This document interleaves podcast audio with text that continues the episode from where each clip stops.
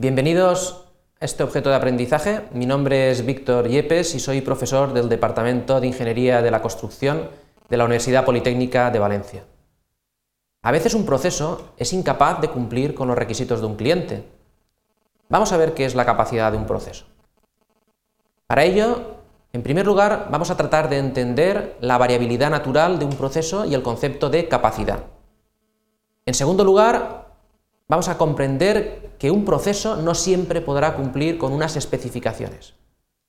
Y también trataremos de distinguir los diferentes indicadores de capacidad y su uso.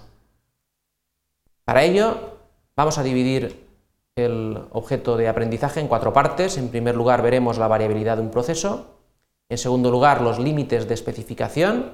En tercer lugar, la capacidad de un proceso. Y por último, los índices de capacidad. Cada vez que se repite un proceso, hay ligeras variaciones en las distintas actividades realizadas que a su vez van a generar variabilidad en los resultados. Diremos que un proceso se encuentra bajo control estadístico cuando la variabilidad se debe exclusivamente a causas comunes o aleatorias. Aquí vemos una entrada a un proceso donde podemos ver métodos, mano de obra, máquinas, materia prima, y el resultado es un producto que está sujeto a variabilidad. Diremos que existe una variabilidad natural en un proceso cuando esta variabilidad se debe exclusivamente a causas comunes. Podemos establecer los límites de tolerancia atendiendo al criterio 6 sigma y hablaremos por tanto de límites de tolerancia naturales.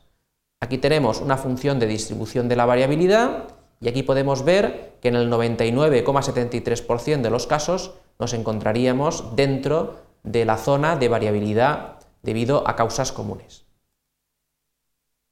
Los límites de especificación de un producto se fijan voluntariamente por el cliente, por el fabricante o por una norma.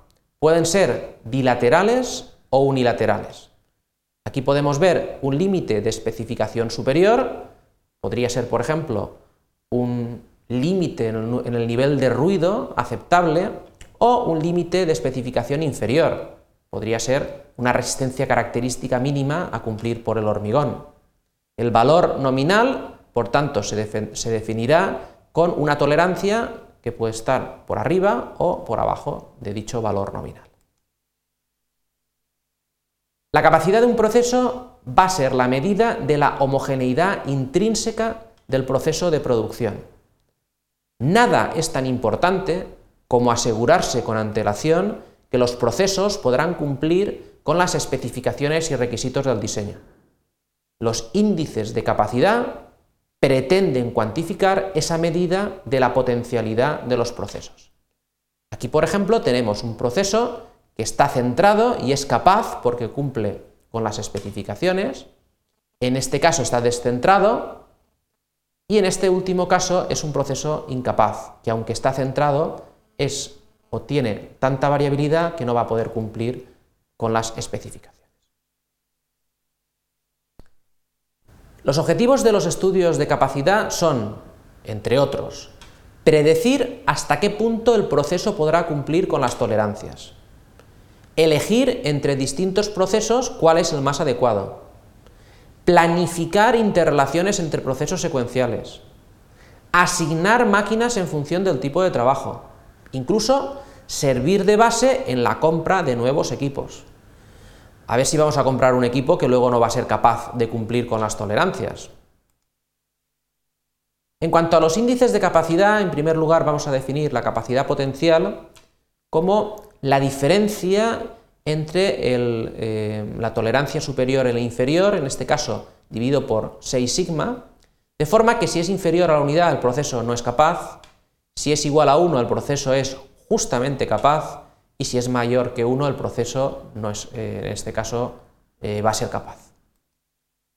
Sin embargo, el proceso puede estar descentrado y deberíamos definir una capacidad real que será el mínimo de lo siguiente de la distancia que existe entre el límite superior y la media partido por 3 sigma o la diferencia entre la media y el límite inferior partido por 3 sigma.